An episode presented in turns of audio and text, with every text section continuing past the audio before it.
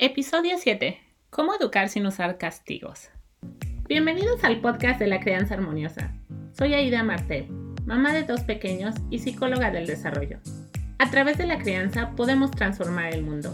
Acompáñame cada semana para ver esta transformación en nosotros mismos y disfrutar al máximo a nuestros pequeños. Hola mamás y papás, qué emoción estar de regreso con ustedes para hablar de los castigos. Este es un tema ya muy difundido en las áreas de crianza, sobre todo aquellos que han estado leyendo o escuchando información sobre la crianza positiva, consciente, respetuosa. En este podcast quiero compartirles cuál es el principal problema que hay cuando usamos castigos. ¿Por qué es que todo el mundo está diciendo no hay que castigar, eh, los castigos son malos y algunos papás y mamás que fueron educados a la antigua, como decimos, eh, les cuesta mucho trabajo entender este concepto de no castigos. Y entonces hablan de que estamos creando esta generación de cristal sin reglas, sin límites y nos estamos yendo totalmente al otro extremo. Y hay algo de, de cierto en esto porque muchas veces observamos papás que les conflictúa mucho poner límites porque piensan que si ponen límites están causando un mal irreversible en sus hijos. Entonces, como todo extremo, cuando uno lo lleva totalmente al otro extremo, pues puede, puede haber eh, resultados que a lo mejor no, no estábamos esperando. Pero este tema de castigos, eh, el por qué los castigos es algo que no queremos usar, tiene que ver con las necesidades más importantes de nuestros pequeños. Cuando nosotros usamos un castigo, estamos tratando de quitar un comportamiento causando dolor. Ahora, no les estamos pegando, pero si yo le digo a mi hijo, no hiciste la tarea, entonces, como no hiciste la tarea, no sé, vas a estar castigado sin, ¿qué será?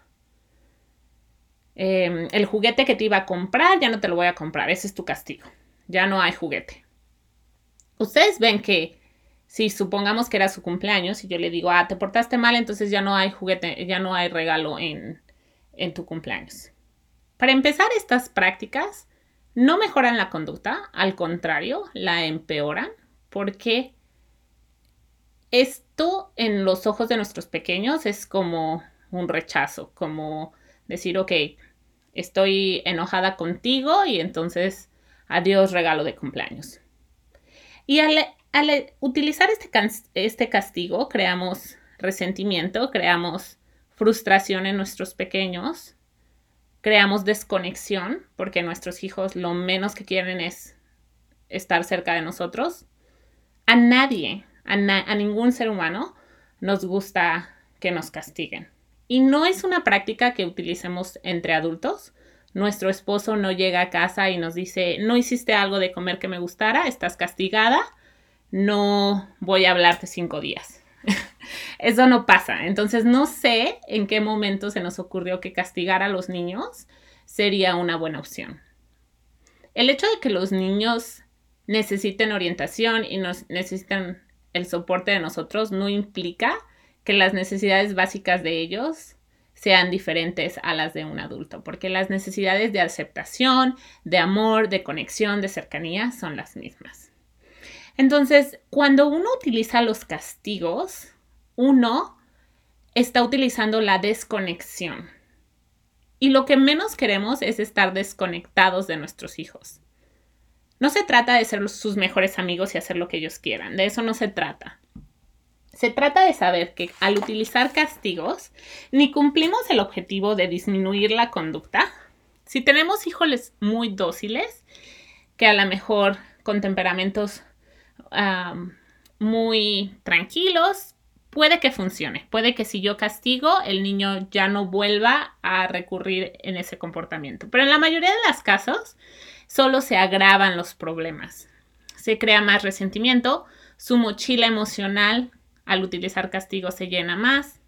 Si tenemos un niño con problemas de agresión, se vuelve más agresivo Y entonces es como una rueda de nieve que solo se vuelve más y más grande.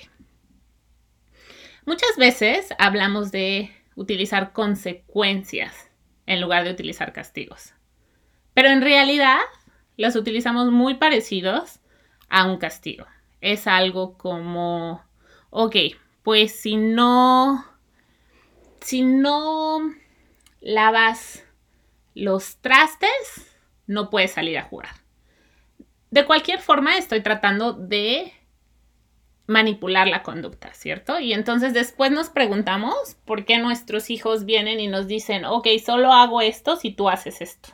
Y ellos ahora intentan utilizar ese, ese condicionamiento con nosotros. Y decimos, es que me está manipulando, cuando en realidad lo único que están haciendo es utilizar la misma técnica que nosotros hemos utilizado con ellos.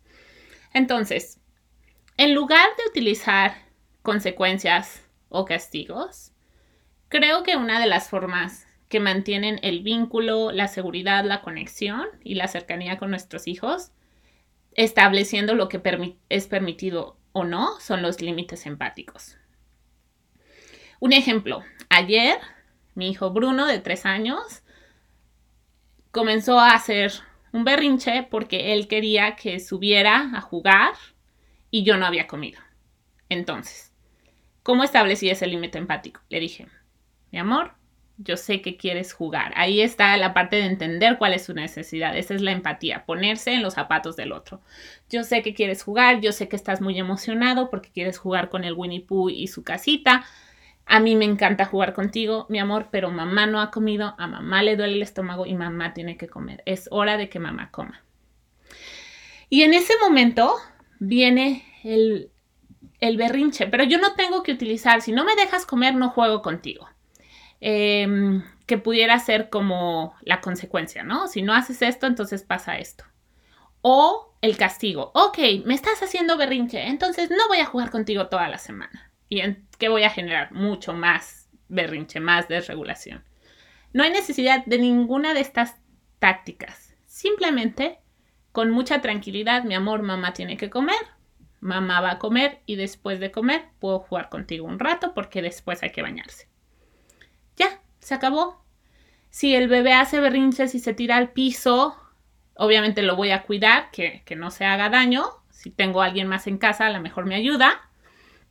Y permito que él a los tres años no va a tener control y regulación, entonces muy probablemente va a estallar gritos, pataletas. Y uno simplemente mantiene la calma, come, después de que pasa el berrinche, ya que está de que regresa a un estado de regulación, muy seguramente se van a sentir mal y nos van a decir, mamá, perdón, o mamá, me puse triste. Sí, mi amor, es normal que te pongas triste. Tú querías jugar y mamá dijo que no, es normal. Aquí está mamá, ahora sí, ya casi acabo de comer y nos vamos a jugar. Es, ¿Por qué? ¿Por qué estoy normalizando su reacción? Porque los niños tienden a generar estos sentimientos de culpa cuando ya hablamos que su cerebro a los tres años todavía no tiene control de impulso. Si tengo un niño de cinco o seis años y me hace un berrinche, muy seguramente lo está haciendo de forma consciente y está decidiendo tener esa reacción. Pero un niño de tres años no lo decide. Uno, un niño de tres años a él le pasa esa desregulación. Entonces, no nos alarmamos, simplemente normalizamos. ¿Estoy haciendo lo que dicen? No, estoy comiendo estoy poniendo un límite, me estoy permaneciendo firme en ese límite, estoy dejando que él tenga la reacción que él quiera tener. Y eso nos lleva al tema que estamos hablando de la conexión y el vínculo, que es súper importante porque si tenemos una buena conexión y un buen vínculo con nuestros hijos, ellos de manera natural van a querer hacer lo que nosotros les pedimos. No es magia, no ocurre el 100% de las veces, pero sí vamos a observar que ocurre más veces de las que no ocurre, porque ellos quieren estar bien con nosotros, quieren sentirse protegidos, quieren, quieren sentir que mamá los ama, no quieren sentir rechazo, no quieren sentir alejamiento, porque ya sabemos que la principal, la necesidad básica de todo ser humano es la aproximación física y psicológica. Y la tercer punto para evitar educar con, eh, para no utilizar castigos son las rutinas. Cuando nosotros tenemos rutinas y rituales incorporados en, nuestra, en nuestro día a día, nuestros niños saben qué esperar. Entonces ellos saben que siempre después de jugar recogemos los juguetes y cantamos la canción y no esperamos que los recojan solos a los tres años, ni a los cuatro, ni a los cinco. Eso no va a pasar. No va a pasar a menos de que uno quiera utilizar la intimidación y otras prácticas que por nada del mundo recomiendo. Va a ser un proceso, va a ser un proceso en el que al principio a lo mejor nosotros recogemos más juguetes de los que ellos recogen, pero eventualmente se va a volver una práctica común. Es muy importante evitar entrar en luchas de poder porque sí vamos a ganar, pero vamos a, ganar a costa de llenar la mochila emocional o desconectar. Y no queremos eso, no, es, no hay necesidad. No hay necesidad cuando podemos utilizar límites y establecer normas que nuestros hijos sepan qué es lo que es correcto de lo que no es correcto. Cuando escuchamos este tema de las consecuencias, de las consecuencias lógicas, de las consecuencias naturales. Una consecuencia natural es algo que nosotros no manipulamos. Pasa. Si no estudian, van a reprobar. Si no se ponen chamarra, van a tener frío. Si, no sé, salen sin casco, a lo mejor van a tener una herida. Hay cosas que podemos permitir y otras que no. Si mi hijo no se quiere tomar la medicina, pero se la tiene que tomar, sé que va a ser mi amor, te amo, yo sé que no te gusta la medicina, ¡bam! Aquí va la medicina. Es un límite, tiene que pasar, no hay opción. Mi amor, te pones el cinturón, no te lo quieres poner.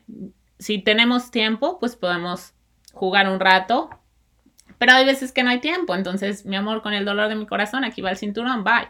Hay llanto y uno acompaña la emoción, no pasa nada, va a llorar un ratito, pero el límite se establece. Yo siempre digo que la labor de los niños es retar los límites y la labor de los padres es establecer esos límites, mantenerlos firmes y no desregularizarse. No desregularizarse por las emociones que nuestros niños nos expresan.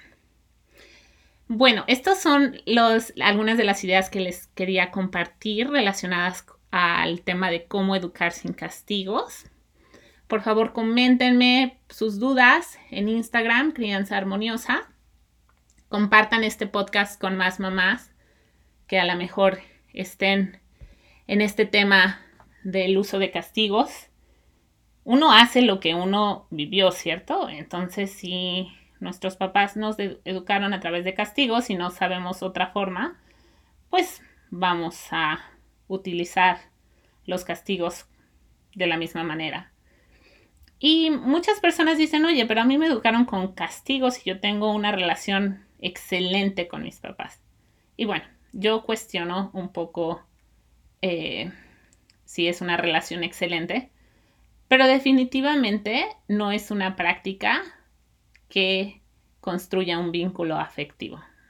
Lo, causa lo contrario, causa, causa la destrucción del vínculo y no hay ninguna necesidad. Si uno utiliza un límite y uno sostiene el límite, no hay necesidad de, de, utilizar ni castigos, ni consecuencias, ni nada parecido para, para manipular el comportamiento. Cuando son pequeñitos vamos a tener que separarlos, vamos a tener que decirles suavecito, con más calma, al perro le duele la cola si se la jalas, y vamos a tener que ser muy pacientes porque lo vamos a repetir varias veces y el mensaje no, no va a llegar como nosotros esperamos. Pero conforme pase el tiempo y nosotros hagamos ese trabajo de conexión con nuestros niños, vamos a observar una gran diferencia en, en su maduración. Muchas gracias, muchos besos y nos vemos la siguiente semana. Si disfrutas del contenido de este podcast, estoy segura que te encantará mi masterclass Las tres claves para tener una crianza armoniosa.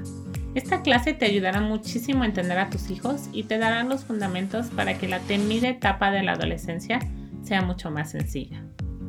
Puedes registrarte de manera gratuita en www.crianzaarmoniosa.com.